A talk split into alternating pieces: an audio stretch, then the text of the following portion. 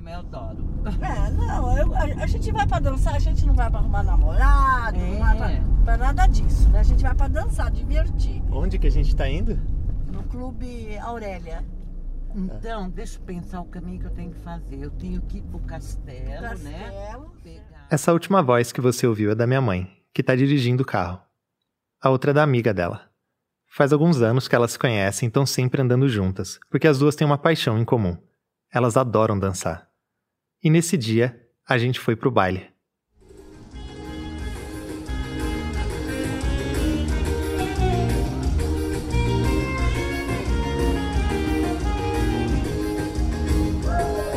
Eu sou Samuel Ribeiro e este é o Corpo, um podcast para falar de pessoas e de movimento. Nesse primeiro episódio, vamos falar de como a vida fica quando o tempo passa. E a gente começa com a minha mãe, Meu nome é Lourdes. que tem 67 anos. Eu sou uma dona de casa ativa ainda. Eu cuido da casa toda, de uma família toda, de neto, de filha. Faço compras, lavo, passo, cozinho e gosto de dançar. Eu comecei em- a dançar, acho que 2010. 2000, peraí, 4, 5, 6, 7, 8, 2009. Depois de cinco anos que eu fiquei viúva, comecei a ir no baile com a minha irmã. O meu pai não saía para dançar com a minha mãe, e ela, que era costureira, passava quase o dia inteiro trabalhando. Depois que ele morreu, essa irmã dela, que é minha tia Soili, chegava na porta da oficina de costura e dizia assim: Mas larga isso daí, vamos no baile. Até que um dia eu fui, era aniversário dela e ela disse: Você vai. A minha mãe foi e nunca mais parou de ir. Já são mais de 10 anos que ela dança quase toda semana. E ela dança muito bem. Eu tenho assim uma dorzinha no joelho, mas quando eu vou dançar, eu fico boa. É falta de ir no baile. Juro, porque você fica o dia inteiro de pé aqui dentro, mas é diferente. Por que que é diferente? Porque você anda para lá, anda para cá, mas você, você não está dançando. Dançando, você é diferente. Não sei explicar. Eu me sinto assim, como se eu tivesse 20, 30 anos. Eu não tenho filho, eu não tenho casa, eu não tenho ninguém. Lá aquela música incorpora na gente, o pé acompanha o pé do parceiro, é uma delícia. Eu não lembro de nada, nada, nada. Eu- se eu tiver algum problema lá, eu esqueço de tudo.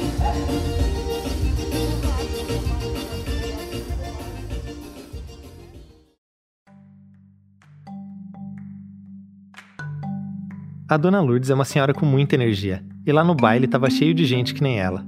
Gente na casa dos 60, 70 e até mesmo 80, que tava dançando, se divertindo, paquerando. Eu olhava para aquele movimento todo durante as músicas e, para ser sincero, depois de um tempo, nem dava mais para notar quem era velho e quem não era. Eu sou da educação física, então para mim isso não é nenhuma novidade. A gente vê idosos correndo, levantando peso, fazendo ginástica, jogando bola, lutando. É a coisa mais normal do mundo. E até a minha mãe, que por enquanto só dança, falou esses dias que tá querendo fazer musculação porque ela acha que tá flácida. Aquela imagem dos livros infantis, da vovozinha sentada na cadeira de balanço, não dá mais conta de retratar os idosos de hoje. Mas mesmo assim, a gente sabe que envelhecer continua sendo uma coisa complicada. Para entender melhor isso, eu fui conversar com quem entende de envelhecimento e pesquisa os efeitos do exercício físico nessa fase da vida. Vovô Toninho? Não, não é o Votoninho, mas sim a neta dele, a professora Mara Patrícia Chacon Micail, da Faculdade de Educação Física da Unicamp. Aqui ela estava me contando um pouco sobre as memórias que ela tem do avô.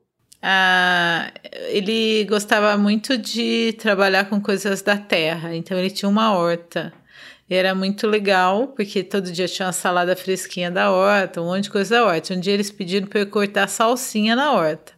E eu fui, cortei bem rentinho assim a terra e voltei com um monte de folha de cenoura. E essa é a Cláudia Cavalieri, também da Faculdade de Educação Física. Nós viajamos muito, acho que nos primeiros congressos no exterior eu fiz com a Marilene, ela... Ela estava me falando da Marilene Vecchia, uma professora lá da USP que marcou a sua trajetória de pesquisadora. Já era bem idosa, inclusive em um período aposentada e ela fazia coisas muito interessantes, como me colocar sempre para entrar no restaurante antes, para que todos os homens muito bonitos olhassem para mim e ela viesse atrás, só prestando atenção.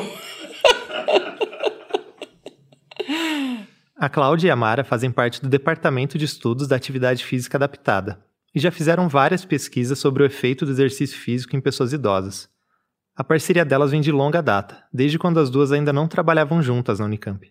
E quando uh, a vida né, nos aproximou eu e Patrícia, na porta da escola, com filhos na mesma escola, é, conversando, eu comecei, nós começamos a fazer uma parceria, eu em outra instituição, e eu fazia algumas análises para ela.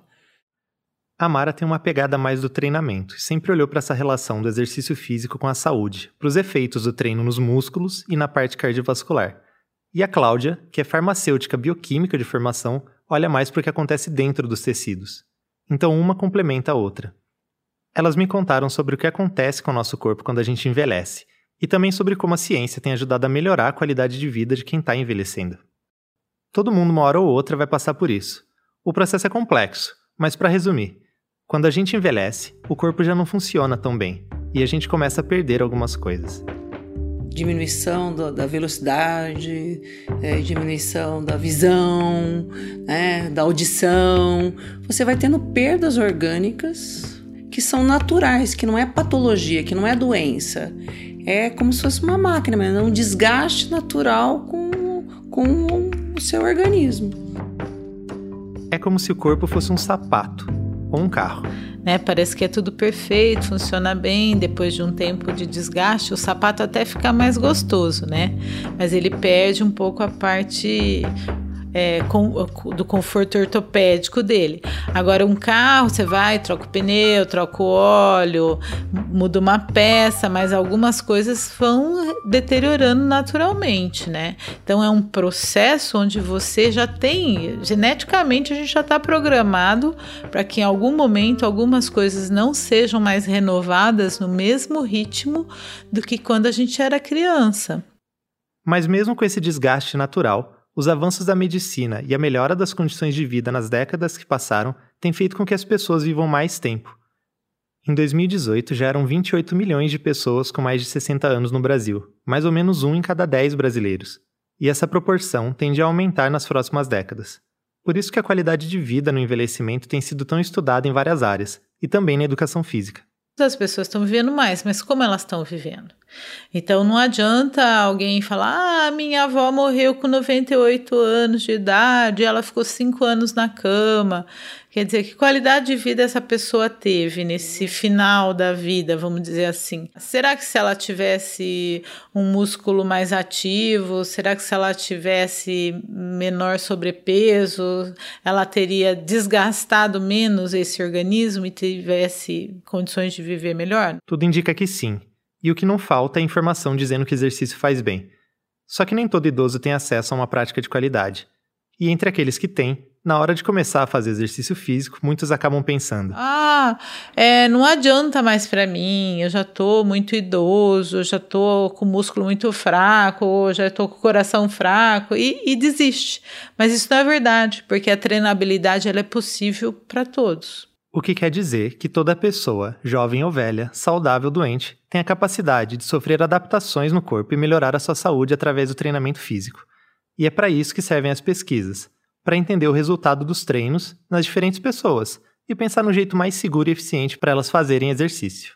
É uma forma de você estressar o organismo beneficamente, porque você vai fazer um esforço e isso vai fazer seu coração trabalhar mais, pulmão trabalhar mais, o músculo, o gasto da energia que você acumula com os alimentos, como você libera hormônios que vão conversar entre os sistemas ali dentro do próprio organismo.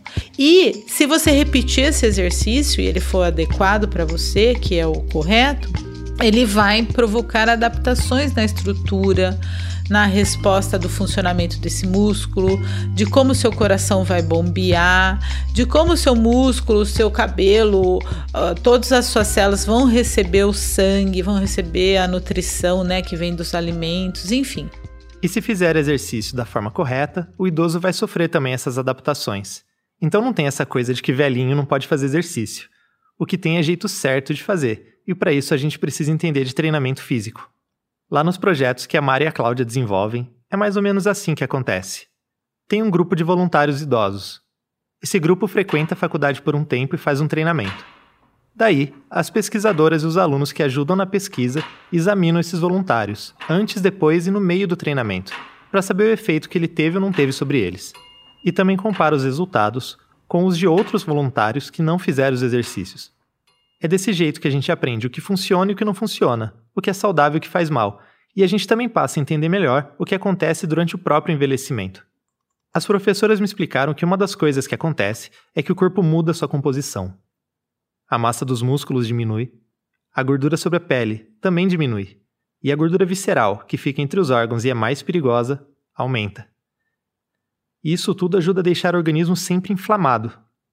E este quadro inflamatório subclínico é que faz com que esse indivíduo desenvolva uma doença cardiovascular, que seja um indivíduo resistente à insulina, diabético, que leva a problemas cognitivos como Alzheimer e outras demências.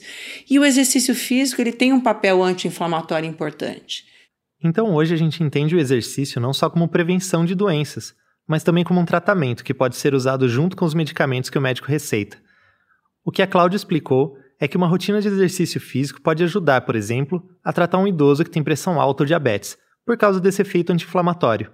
E esse é só um dentre vários efeitos já conhecidos. Uma das adaptações positivas do exercício físico, quando bem controlado para esta faixa etária, é exatamente a melhora da resposta imunológica. Então, o indivíduo idoso, que é um indivíduo ativo, que treina fisicamente, ele é menos suscetível a infecções do que o indivíduo sedentário. E se ele acabar ficando doente, essa doença vai ser menos grave, porque a resposta imunológica do idoso treinado vai ser melhor e mais rápida. Existem vários benefícios já comprovados do treinamento para o processo de envelhecimento. Teve, por exemplo, uma pesquisa que elas ajudaram a fazer e que mostrou uma melhora no tecido do cérebro dos idosos. E com tantos efeitos positivos, eu tinha que perguntar: dá mesmo para a terceira idade ser a melhor idade da vida? Se ela é melhor ou não é melhor, ela depende de como que você vai chegar nela. Tem algumas pessoas que vão achar que é melhor, tem outras pessoas que vão estar tá sempre saudosistas da juventude. Eu acho que todas as fases da sua vida têm aspectos bons e ruins. Você se considera uma pessoa idosa? Ah, não, só quando eu tiver, assim, uns 75, aí sim. Não sou da terceira idade, sou da segunda por enquanto. Eu gosto de forró, de vaneirão, eu gosto de coisa rápida. Por isso que eu falo para você que eu não sou da terceira idade. Porque na terceira idade, você vai num clube assim, bem de terceira idade, tocam música do Roberto Carlos, sabe? Aquelas musiquinhas bem que. Por quê? Porque os velhinhos não aguentam dançar música rápida. Eu aguento. Eu aguento aqueles forró bem pauleira. Então eu não tenho paciência de dançar musiquinha lenta. Eu, eu não vou.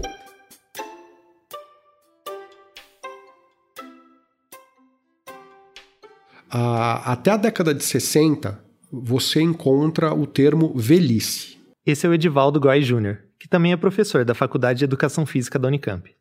Só que ele não faz o mesmo tipo de pesquisa que a Mari e a Cláudia. Falar sobre velhos, velhas, velhice, não era nada pejorativo. O Edivaldo estuda a história da velhice. Ele me contou que as ideias sobre as pessoas mais velhas foram mudando ao longo do tempo, e a gente pode ver isso nas mudanças das palavras que a gente usa para falar dessa fase da vida. A partir do, da, da, década de 60, começam a surgir outros termos que com, com, começam a colocar: não, olha, será que é pejorativo chamar uma pessoa de velha ou velho? Será não é melhor usar a palavra idoso? E aí, mais próximo aqui da gente, né, no, no século XXI, aí uh, começam a surgir termos como melhor idade, como terceira idade, é, outros termos que envolviam a velhice negando o termo velhice. E da mesma forma que dá para envelhecer de formas diferentes quando a gente está falando só da questão do corpo, dependendo de como que a pessoa leva a vida, aqui nos estudos da história, a ideia de velhice também não é uma coisa só. Depende de quem está falando, de onde está falando e de quando está falando. Isso é interessante, né? A velhice é uma, é uma construção social. Ou seja, definir o que é velhice vai depender muito das, dos, da visão de mundo que a pessoa está respondendo. Né? Ela pode responder isso a partir de um pensamento científico biológico, né? É, ela, e aí ela vai adotar a palavra envelhecimento, envelhecimento, processo de envelhecimento. Ou ela pode, como uma pessoa comum relataria, falar, ah, é um estado de espírito. Como se eu tivesse 20, 30 anos. Nós temos muitas representações sobre o que é velhice. Depende de quem está respondendo. Então não existe uma velhice. Não, não existe uma velhice. A ideia de velhice que predominava nos anos 1930, que é o período que o Edivaldo estuda, era muito diferente da atual, e isso era fácil de notar nos jornais da época. Quando se falava em velhice, se falava em decadência, morte e doença. É, um colunista chamado Costalá, ele, ele relata a morte de um guarda noturno. E esse guarda noturno ele se suicida.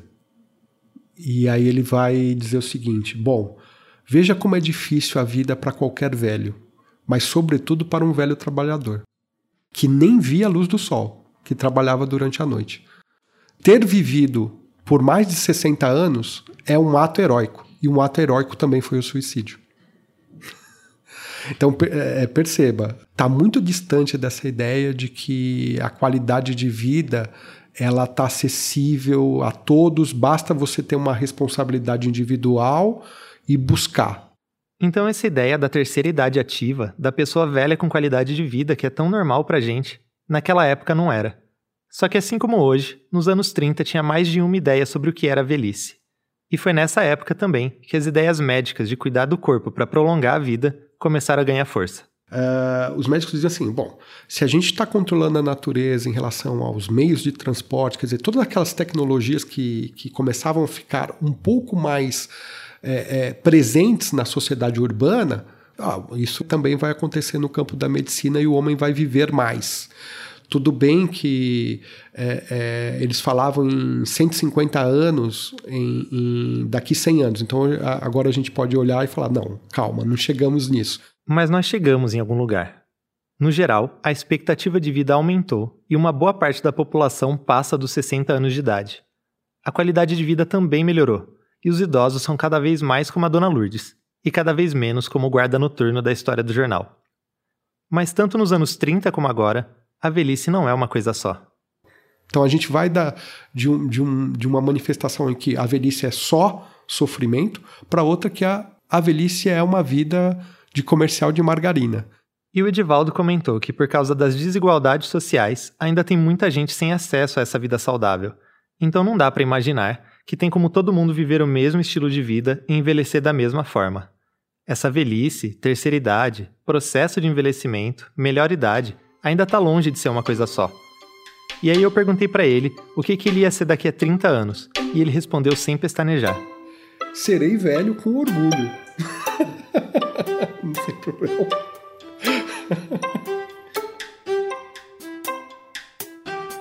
Depois de todas essas conversas, eu fiquei pensando: como que eu vou ser quando for velho? E a verdade é que eu não sei. Mas eu acho que se eu tivesse que desejar algo, eu ia pedir para não esquecer nada e para ter energia para sempre fazer coisas novas, do jeito que minha mãe tem. Aliás, eu perguntei para ela como que ela quer estar daqui a 20 anos. Ai, eu quero estar tá que nem eu tô hoje, lúcida, quero estar tá dirigindo, quero ir ao mercado. E a Cláudia, no final da entrevista, também me contou o que ela espera para o futuro. Eu quero continuar viajando, conhecendo pessoas e atraindo jovens ao meu lado, né? Porque a gente só pode envelhecer de duas maneiras: como vinho, quanto mais velho, melhor, ou virar vinagre. Eu não quero virar vinagre. Eu quero ser um vinho de uma boa safra, que quanto mais maduro, melhor. É onde as pessoas consigam enxergar em mim coisas boas e que eu consiga levar coisas boas e não as dificuldades e amarguras da vida que todo mundo tem. Né? Não quero ser vinagre, eu quero ser vinho tinto e do bom. O episódio fica por aqui. A série Corpo é uma produção do podcast Oxigênio do Labjor Unicamp e faz parte do projeto Histórias para Pensar o Corpo na Ciência, financiado pela FAPESP e coordenado pelo professor Bruno Rodrigues da FEF. E se você gostou do episódio, manda para um amigo seu ouvir e fala da gente nas suas redes. A produção, as entrevistas, o roteiro e a edição do programa foram feitas por mim, Samuel Ribeiro, e a coordenação do Oxigênio é da professora Simone Paloni do Labjor. Até o próximo episódio.